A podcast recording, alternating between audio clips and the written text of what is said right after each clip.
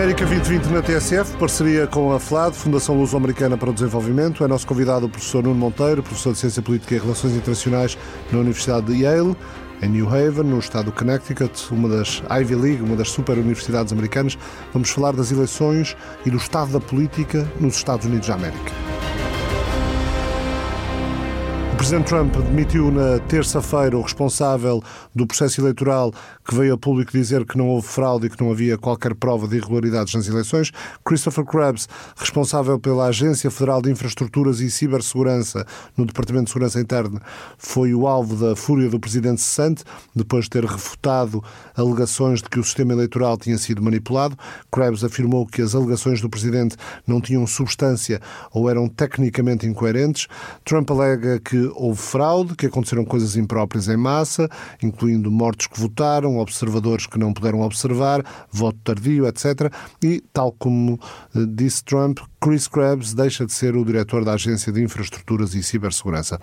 Esta insistência de Donald Trump em fraudes que não prova aponta para a continuação de uma transição nada pacífica ou, eh, professor Nuno Monteiro, boa tarde, uma, uma quase total ausência de transição quando já passaram mais de duas semanas desde as eleições? Para já temos uma total ausência de transição, na medida em que o Presidente Trump não só não admite a derrota, como não coopera com, digamos, o, o, grupo de Biden, a equipa de Biden, que deveria estar nesta altura já a receber dossiês e a receber informação sobre as políticas como estão a ser implementadas para poderem preparar-se para implementar medidas novas logo no dia 20 de janeiro, a seguir ao, ao meio-dia, que é quando o Presidente toma posse. Uh, penso que iremos continuar a ter um pouco isto, mas parece-me cada vez mais uma espécie de extrator final de, de, da presidência de Trump, na medida em que dispara para todos os lados, diz, eh, faz afirmações sobre as eleições cada vez menos coerentes, está repercute no, no Twitter dele, repete no Twitter dele coisas perfeitamente conspiratórias, de que há provas de uma enorme vitória de Trump na, na, eleição, etc. O que será mais importante seguir será a forma como o Partido Republicano se irá adaptando e irá mudando ao longo deste período. Será que vai deixar cair Trump ou será que vai continuar a, a apoiar, digamos, este espetáculo de, de, de grande desnorte, digamos assim? Uh, Mitch McConnell, o, o speaker da, da maioria no, uh, no, no Senado, uh, parecia estar uh, uh, bastante com o Presidente, com as posições do Presidente. Eu diria a meio termo. O Mitch McConnell é um político que mede as suas palavras com grande precisão.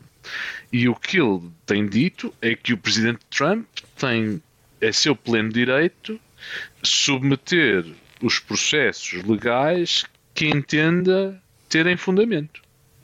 Ou seja, ele, ele, não está a dizer que Trump tem razão. Ele está a dizer que é um direito que lhe assiste recorrer aos tribunais e, na medida em que consiga produzir material de prova, assim as coisas eh, seguirão.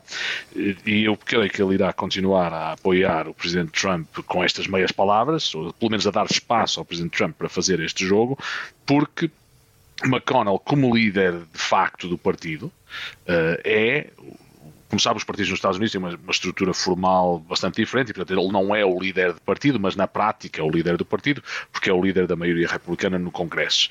McConnell tem aqui um problema de longo prazo e um problema de curto prazo, que se prendem ambos com como é que uh, o eleitorado que continua a apoiar enormemente Trump, como é que esse eleitorado poderá manter-se no Partido Republicano depois da queda de Trump?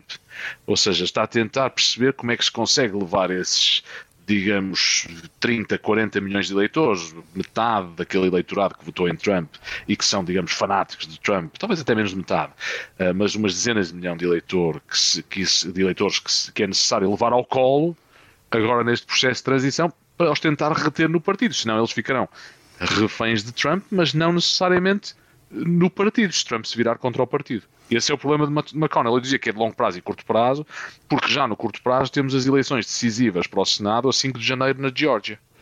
Onde vai ficar definida. Isto é uma questão importante já no curto prazo. Onde, onde se vai ficar a saber uh, quem fica com a maioria no Senado. Precisamente, precisamente. Portanto, e... o Senado americano tem 100 senadores, como sabe. Uh, uh, neste momento, os republicanos têm 50, os democratas têm 48 e há dois lugares em disputa na Geórgia no dia 5 de janeiro. Porquê é que estão estes lugares a ser disputados quando os outros não estão? Porque foram disputados na eleição de novembro e no estado da Geórgia, ao contrário da, da lei eleitoral dos outros estados, o candidato vencedor, para vencer, tem não só que ser o mais votado, como tem que ter acima de 50% dos votos. No fundo, como a eleição presidencial portuguesa.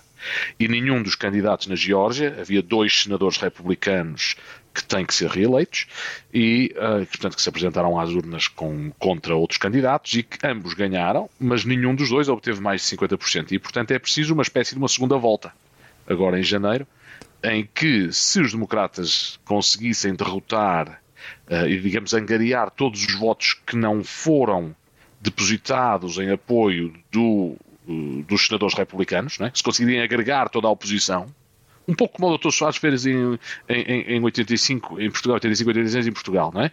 O Freitas do Amaral ganhou a primeira volta com 48% e depois na segunda volta manteve essa votação.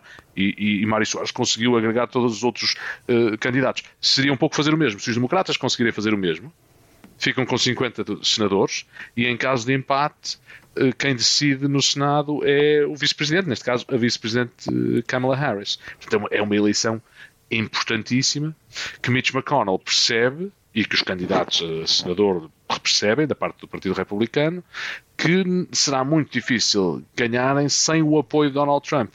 Apoio financeiro, apoio na campanha e apoio, digamos, mesmo que seja só no Twitter, todo esse apoio que levará os eleitores de Trump às urnas sendo que o Partido Democrata está a apostar também bastante com uma intensíssima campanha uh, eleitoral na Geórgia. Muitíssimo, muitíssimo. Eu, creio que deverá ser um dos melhores negócios do mundo nesta altura, será um canal de televisão na Geórgia, porque a quantidade de anúncios políticos que irão ser passados no ar entre agora e 5 de janeiro será muito grande. Digamos, a, a, a administração Biden está refém do resultado desta eleição se a administração Biden controlar o Senado com 50 senadores democratas e a vice-presidente Kamala Harris a desempatar, pode ter um programa legislativo muito ambicioso. Se a administração Biden tiver o apoio de apenas 48 senadores ou 49, está refém de Mitch McConnell. E os jornais nas últimas, nos últimos dias, na última semana, têm vindo a falar da possibilidade do renascimento de uma era dourada de bipartidarismo no Senado. Eu acho que isso é praticamente impossível com a polarização que existe. E, portanto, com 48 senadores não se consegue fazer nada. Tudo depende do que acontecer na Geórgia. E o que acontece na Geórgia depende em tudo de Donald Trump. Daí que Mitch McConnell esteja a deixar Trump fazer este, este jogo. Yasmin Sehan, na, na, revista The Atlantic, escreveu esta semana um artigo intitulado Os Estados Unidos estão de volta à democracia, mas durante quanto tempo? Uh, e desenvolve no artigo a América está de volta, pelo menos é isso que Joe Biden, o presidente eleito, tem andado a dizer aos líderes mundiais, mas conforme os telefonemas de felicitações se vão sucedendo, o tom das conversas vai passando do que é o legado de Donald Trump para aquilo que pode ser a governação de Joe Biden. Em particular, depois de quatro anos em que os Estados Unidos recuaram no papel de defensores da democracia e dos direitos humanos em favor da relação com líderes autoritários que nem respeitam a democracia nem os direitos humanos, pode uma administração Biden ver o país a promover novamente os valores da democracia liberal? O que, o que é que é preciso, na sua opinião, para que isso aconteça? A administração Biden irá fazer isso. Aliás, Biden fala de querer de fazer uma primeira cimeira das democracias e reunir todas as democracias do mundo e fazer, digamos, um, pelo menos uma proclamação, se não, se não mesmo um acordo mais, mais profundo sobre como combater o autoritarismo. Uh, a questão que me coloca tem duas vertentes, parece-me. A primeira é qual será o sucesso que isto poderá ter no mundo de hoje, que não é o mundo de 2015, 2016, antes de Trump tomar posse. Muitos outros países estão também, muitos outros países democráticos estão em, também em deriva autoritária, alguns deles na Europa.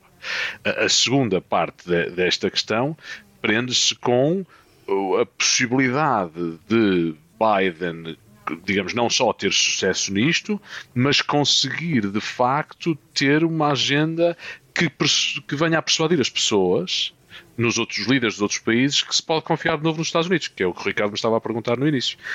E, e pergunto eu, quando um líder de Singapura, por exemplo, olha para o mundo à sua volta, vê Xi Jinping presidente para a vida e pode contar com uma série de políticas da China, melhores ou piores, mais favoráveis a Singapura, menos favoráveis a Singapura, durante décadas. Ou vê uns Estados Unidos em que agora tem lá um presidente que diz que estamos de volta, mas que talvez em 2024 tenha outro presidente que diz vamos sair outra vez. Com quem é que se quer ter uma relação estratégica? Com quem é que poderá ser o principal partner estratégico? É complicado. Em relação à principal parte da sua pergunta, tal se poderá ter sucesso, eh, digamos, o combate ao autoritarismo e, a, e, a, e a, o aumento da, da digamos, da, da relação entre as democracias. Tenho muita dificuldade em ver isso a funcionar por dois motivos. Um, porque internamente, como disse, há muitas democracias que estão instáveis neste momento. E algumas são as principais democracias ocidentais. Inglaterra o Reino Unido com Brexit, França veremos o que é que a senhora Le Pen faz nas próximas eleições contra, contra Emmanuel Macron uh, e por aí fora. Victor Orbán nem vale a pena falar, na Hungria, não sei, não sei ainda se será uma democracia, por aí fora. Por outro lado, acho que há aqui um grande perigo, por exemplo. Joe Biden fala da necessidade de apoiar o, o movimento de base anti-autoritário dentro da Rússia e dentro da China. Estamos a falar de nos metermos na política interna de outras grandes potências que seguramente não verão isso com bons olhos. E que, para concluir a resposta, seguramente verão como, como única, como melhor forma de, com, de combater esse intrometimento das democracias na sua própria vida interna, melhor forma de combater será intrometer-se na vida interna das democracias continuando a potenciar esses movimentos populistas como russos e chineses têm feito até agora. Leva-me a falar, por exemplo, da, da Bielorrússia. O que é que o governo de Biden pode fazer em relação à Bielorrússia, com o ditador Lukashenko confortavelmente instalado, apesar da pressão europeia, mas com a complacência e ajuda financeira, até 1,5 mil milhões de, claro. de Vladimir Putin? Pode fazer muito pouco, repare, um pouco como na Ucrânia. O problema na Ucrânia que é o problema da, digamos, a Bielorrússia é uma Ucrânia há uns anos atrás, pode derivar para uma situação mais complicada, como aconteceu na Ucrânia, ou pode manter-se firmemente dentro da esfera de influência de Moscovo. O problema que o Ocidente, em geral, e os Estados Unidos em particular, têm na, na situação da Ucrânia é que o que quer que possam trazer para a mesa, os russos podem trazer aqui isso mesmo e mais. Ou seja, se nós fornecermos armas letais aos ucranianos que querem digamos, maiores laços com os ocidentes, os russos fornecerão mais e melhores armas letais aos ucranianos que querem eh, manter-se na esfera de influência russa. E, portanto, é muito difícil, dada a proximidade geográfica e dada, digamos assim, a diferença de importância que o assunto tem para russos e para americanos. Naturalmente que o futuro da, da Bielorrússia, o futuro da Lituânia, o futuro da Ucrânia, o futuro da Geórgia é muito mais importante para russos do que para americanos. Isto coloca-nos, Ricardo, deixe-me deixe dizer isto, coloca-nos questões muito difíceis. Eu, quando dou as minhas aulas nos Estados Unidos, uh, muitas vezes pergunto aos meus alunos, lá numa palestra com 100 ou 150 alunos, pergunto peço para levantarem o braço quem estiver disponível para lutar e morrer pela Lituânia, que é um membro da NATO. E num dia com sorte terei cinco alunos que demonstram disponibilidade e vontade de lutar e morrer pela Lituânia.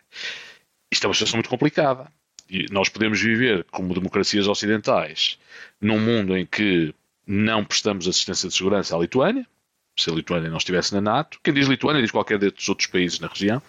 Podemos estar num mundo em que a Lituânia está na NATO e que nós estamos firmemente comprometidos com a defesa da Lituânia e determinados a defender a Lituânia.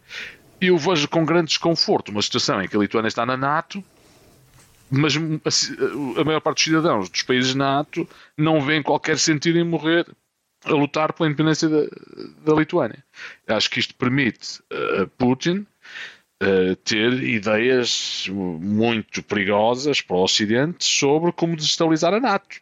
Basta, por exemplo, entrar e sair e apresentar ao Ocidente um fait accompli num país, por exemplo, a Letónia é um alvo, é um alvo preferencial aí porque é muito fácil de, de, de, de invadir, uh, e demonstrar que a NATO não serve para nada. Portanto, acho que temos que ter muito cuidado com políticas muito ofensivas em relação à Rússia, que está particularmente acossada porque está em declínio, mas também em relação à China, porque a reação pode nos colocar num mundo pior do que aquele que tínhamos antes de iniciarmos as nossas políticas. Mas uh, há aqui uma, uma espécie de ironia da crise democrática americana, uh, como lhe chamava o mesmo artigo da revista The Atlantic, no mesmo dia em que rejeitou reconhecer Lukashenko como líder legítimo, Donald Trump recusou ele próprio uma transferência pacífica de poder no sentido de aceitar a derrota eleitoral. Com que autoridade ficou o país em matéria de eleições livres e justas quando tem a sua própria eleição tão contestada política e, em alguns casos, judicialmente?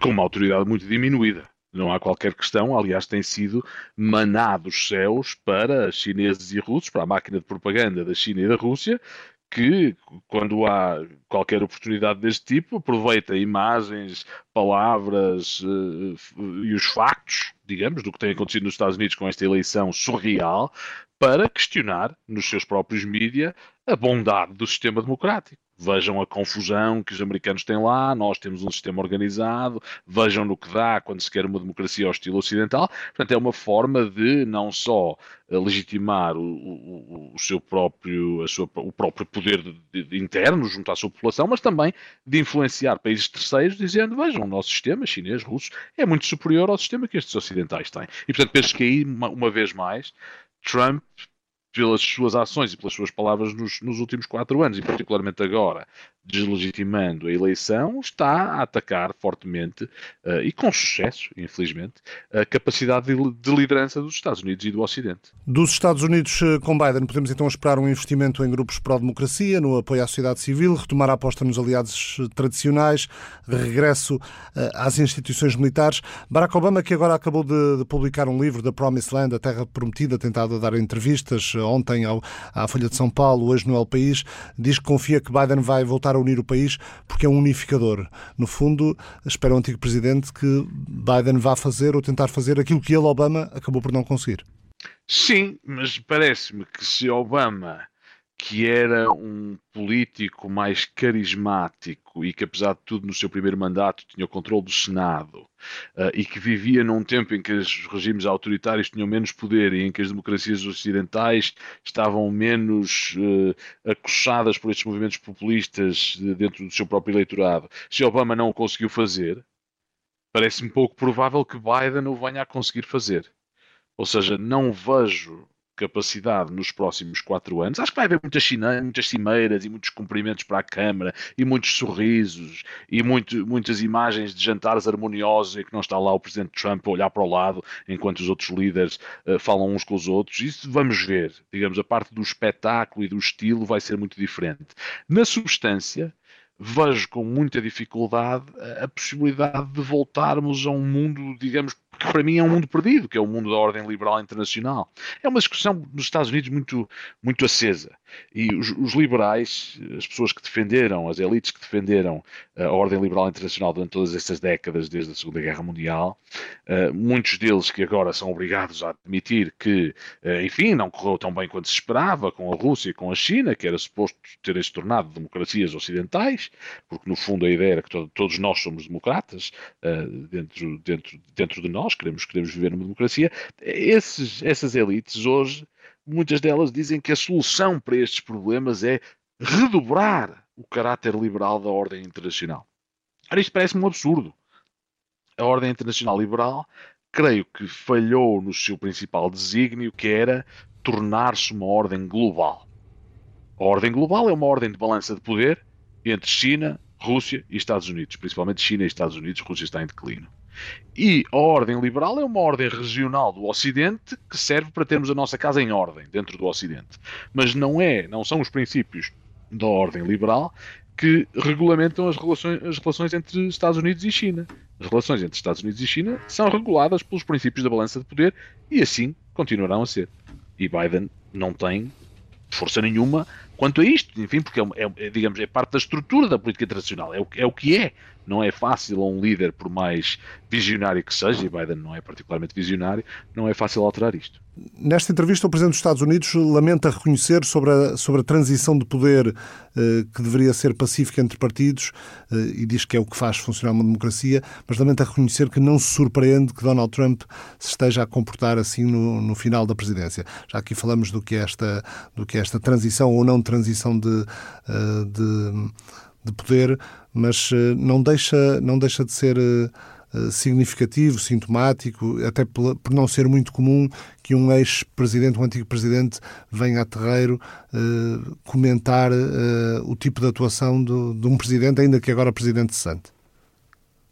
Esses são tempos extraordinários, não é? Temos um presidente cessante que se recusa a ser presidente cessante e temos um ex-presidente que, no fundo, se vê forçado a vir, a vir outra vez à, à baila dizer o que pensa do, do, do, que ainda é presidente. Não, não, é uma coisa nunca vista. Normalmente os presidentes remetem-se ao silêncio e poderão ter alguma atuação, digamos, em temas bipartidários, mas não em, em, em temas tão quentes quanto, quanto estes. Mas acho que Obama, como é um um homem de princípios, digamos assim, e é um constitucionalista, e é um homem, é um institucionalista até, mais do que um constitucionalista profissional, é, ele é, eh, digamos, a sua formação moral é um institucionalista. E, portanto, tem imenso respeito pelas instituições da República e, e, vem tentar defendê-las porque acha, e com razão, que elas estão em causa nesta eleição e que estão em causa com a continuação de, de, das ações e das palavras de Donald Trump. Não está ainda certo que Donald Trump participe na cimeira online do G20 este fim de semana, que teria como país anfitrião a Arábia Saudita. Há um artigo da revista New Yorker que que diz o seguinte: eh, Donald Trump não é muito tomar notas e não gosta que a sua equipa faça anotações, que tire notas.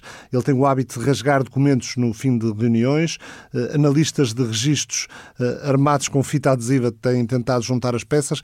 Não há nenhum registro real, por exemplo, das cinco reuniões que Trump teve com Vladimir Putin durante os primeiros dois anos de presidência. Membros da administração usam de forma rotineira aplicações que apagam mensagens de texto automaticamente. Trump frequentemente apaga os próprios eh, tweets, apesar de um aviso da Administração de Arquivos e Registros Nacionais de que isso infringe a lei de registros presidenciais.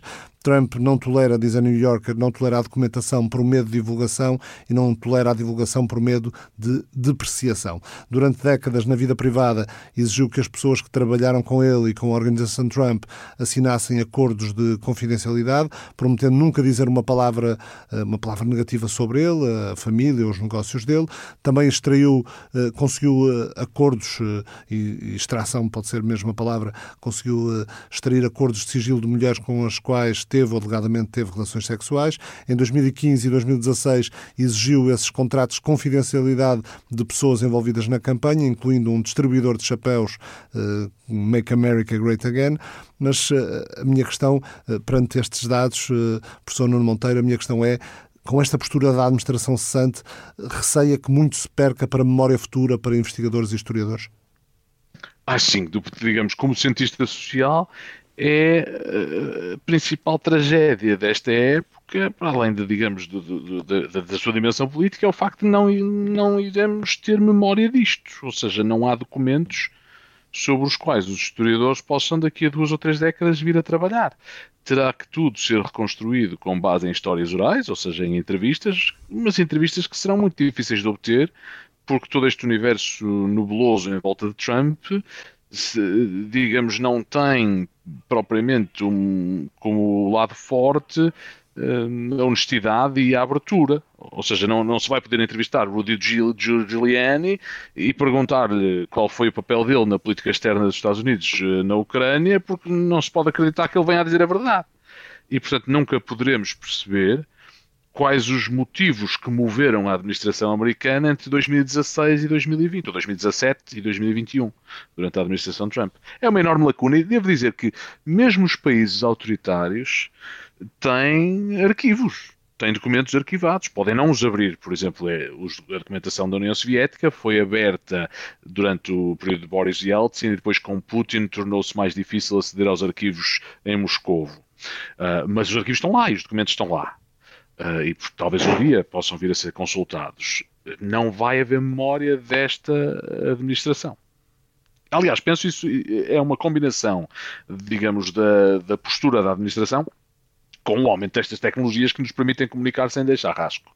E, portanto, a combinação das duas gera aqui uma situação muito complicada para a manutenção da memória coletiva. Obviamente que hoje em dia também a tecnologia nos permite uh, ter acesso a, a informação e a, e a, documentos que, que, há, que há 20 anos, a não ser que fossem efetivamente guardados e catalogados e classificados em arquivos, uh, não teríamos. Sim, claro, mas, mas digamos, se não houver memória de, de conversas, se não houver memória de reuniões, se não houver memória do processo de formação de políticas públicas, o que é que foi dito na, na reunião 1, na reunião 2, na reunião 3, até à reunião final, em que o Presidente decidiu a política vai ser X, não, há Google não se consegue perceber, como no futuro não se conseguirá perceber, o que é que moveu esta administração. Eh, por outro lado, devo dizer, se há aqui um lado positivo ou, um, motivo para termos menos uh, pena disto do, do, que poderíamos ter, é que Trump também não fez muita coisa do ponto de vista da política pública. Ou seja, Trump eh, fez muito, desmontou muitas, muitos regulamentos, desmontou muita regulação da economia americana, passou o grande pacote legal de baixa dos impostos, que era aquilo que os seus apoiantes nas elites americanas, que muito fizeram para financiar a sua campanha, pretendiam, mas mais do que isso não fez. Mas seria muitíssimo interessante, por exemplo, ter memória das suas conversas com Vladimir Putin, que seguramente estarão nos arquivos do Kremlin, e ter memória também, por exemplo, das suas cimeiras com o presidente Kim da Coreia do Norte, que são inéditas e que continuarão, presumo, inéditas durante décadas, porque mais nenhum presidente eh, dos Estados Unidos nas próximas décadas irá, penso, ter muita vontade de, de repetir este, este, tipo de cimeira sem preparação. E, portanto, é, seria muito interessante saber o que se passou ali. Seria muito interessante até para a próxima administração. É impensável que Biden chegue ao poder uh, toque lá no botão do, do, do, telefone da sua secretária e, e, e peça aos serviços para lhe trazerem uh, as atas da reunião, das duas reuniões do presidente americano com, com Kim Jong-il e a resposta seja com Kim Jong-un e a resposta seja não existem. Não, não há atas, não há memória, ninguém gravou nada. É impensável. É, é, é a hora dos amadores, como se diz em, em inglês nos Estados Unidos, é amateur hour. Nuno Monteiro, professor da Universidade de Yale, muito obrigado. Chega ao fim o América 2020, parceria da TSF com a FLAD, Fundação Luso-Americana para o Desenvolvimento. Até para a semana.